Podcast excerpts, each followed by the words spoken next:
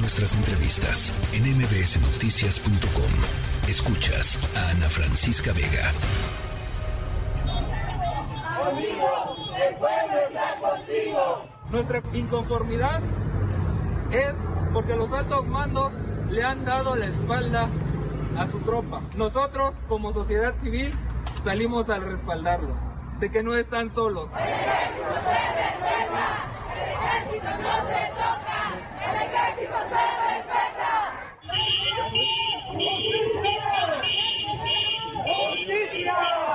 Y nosotros como pueblo no nos parece. Ellos también son pueblo y como usted lo dijo, son pueblo uniformado. ¡Soldado, amigo! ¡El pueblo está contigo! ¡Soldado, amigo! ¡El pueblo está contigo!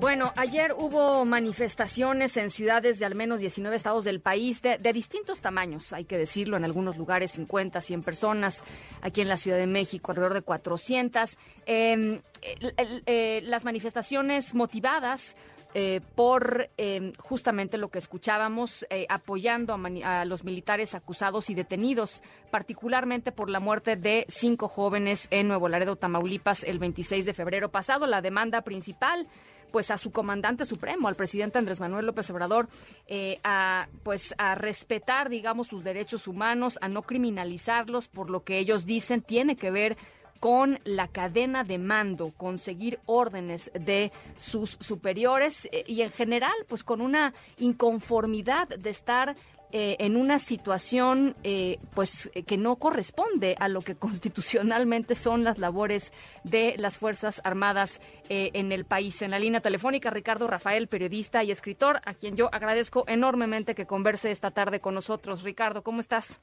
Ana Francisca, qué gusto saludarte. Más uh, privilegio es el mío de acompañarte esta tarde y estar con tu audiencia. Al contrario, Ricardo, me, me, gustó mucho el texto que publicas hoy en Milenio, tu política Zoom.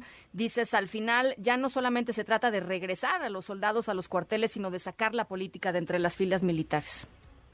Mira, Francisca, es que hay como distintas maneras de ver lo que está ocurriendo, ¿no? El viernes el presidente López Obrador decía que estas marchas, o adelantaba que estas marchas no eran ni justas ni sanas.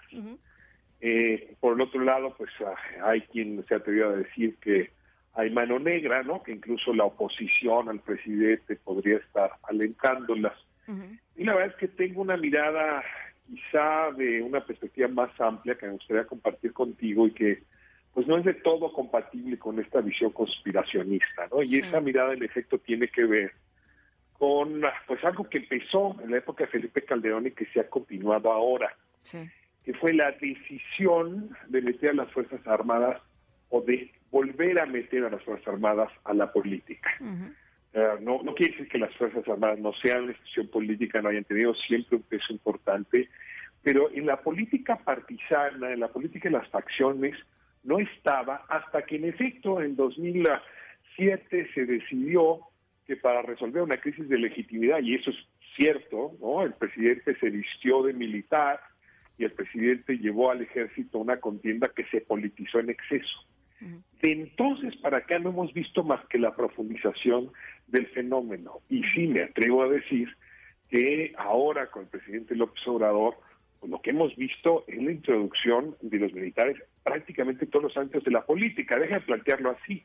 Uh -huh. La reforma a la Guardia Nacional pues quien la cabildeó fueron los militares. ¿no? Ellos estuvieron cuerpo a cuerpo con los legisladores convenciéndolos y no dudes, porque no alcanzamos a verlo, que estén haciendo lo mismo con los ministros y los ministros de la Corte.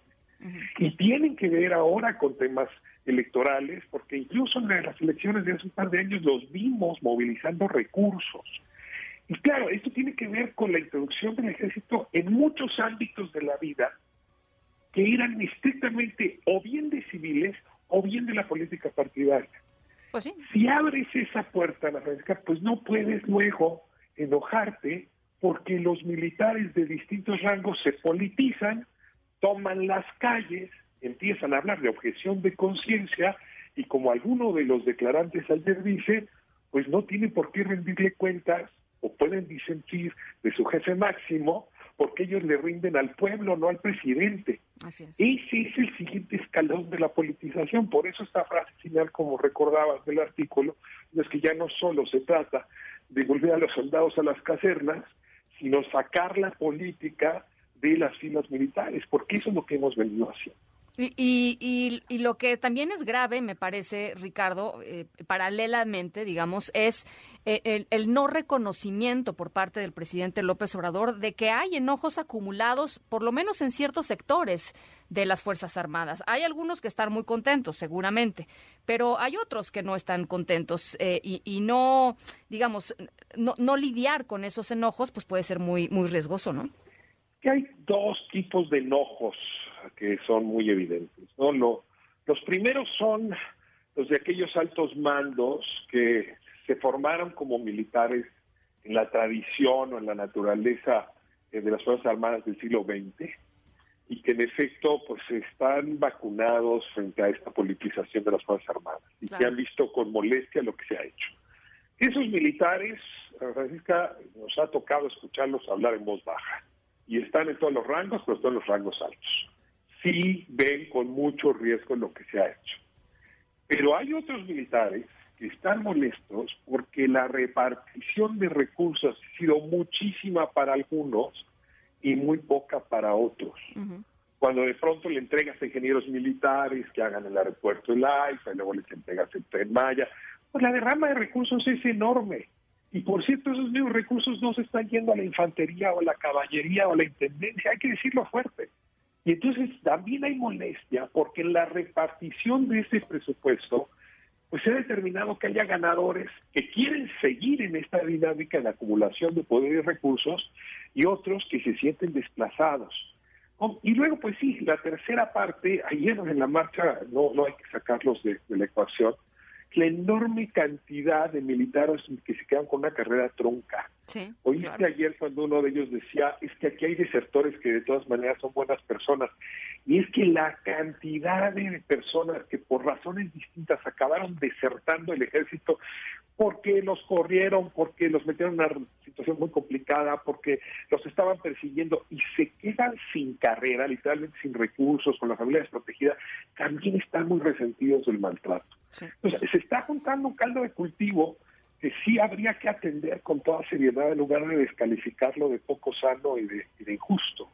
Ahora, 19 estados, eh, Ricardo, a mí también me llama mucho la atención. No, a ver, lo decía al inicio, eh, hubo lugares en donde había 25, 30, 50 personas, pero eh, aún así me parece significativo que hayan salido eh, a, manifestarse este Guerrero, Sonora, Estado de México, Baja California, Guanajuato, Puebla, Nuevo León, en fin, Michoacán, Jalisco, este, digamos, la, la expansión geográfica, pues sí, sí es de llamar la atención. Pues es que son, digamos, puede ser mucho, puede ser poco, yo te, me parecen un mundo, porque pues lo que salieron son los que sabían que no los iban a regañar, no los iban a arrestar, no los iban a correr, porque la mayoría están más bien en las periferias, digamos, de, insisto, porque son militares en retiro, ¿no? Porque fueron desertores, porque de plano lo hicieron para participar, aunque estén en activo y que no se notara. Entonces, si con esta restricción del castigo seguro el jefe supremo les mandó el mensaje el viernes, salieron a manifestarse, son un mundo. Y luego, pues sí, y, y las Fuerzas Armadas son una familia. O sea, viven ¿no? las familias en los distintos campos militares, en las distintas residencias y zonas habitacionales, y pues desde luego es esa familia la que salió a manifestarse.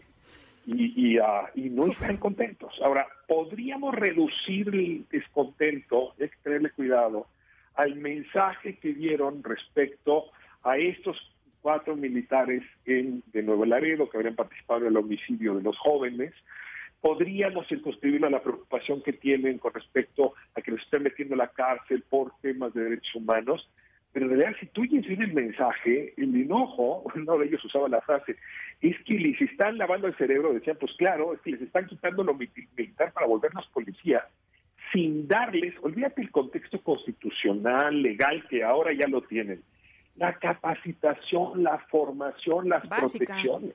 Lo básico. ¿no? Sí, lo, lo básico. básico. Lo básico. Pues, perdón, pero hay, hay sentido común en lo que están planteando. Y este era el riesgo de politizar a tal punto las Fuerzas Armadas. Bueno, pues eh, interesantísima lectura. Eh, voy a poner en redes sociales la columna de Ricardo Rafael para que si no tuvieron oportunidad de leerla esta mañana lo puedan hacer. Ricardo, yo te agradezco inmensamente que platiques con nosotros esta tarde y ojalá lo podamos hacer más seguido. Con muchísimo gusto, Ana Francisca, con enorme admiración. Saludos a tu audiencia, por favor. Un abrazo, Ricardo. La tercera de MBS Noticias.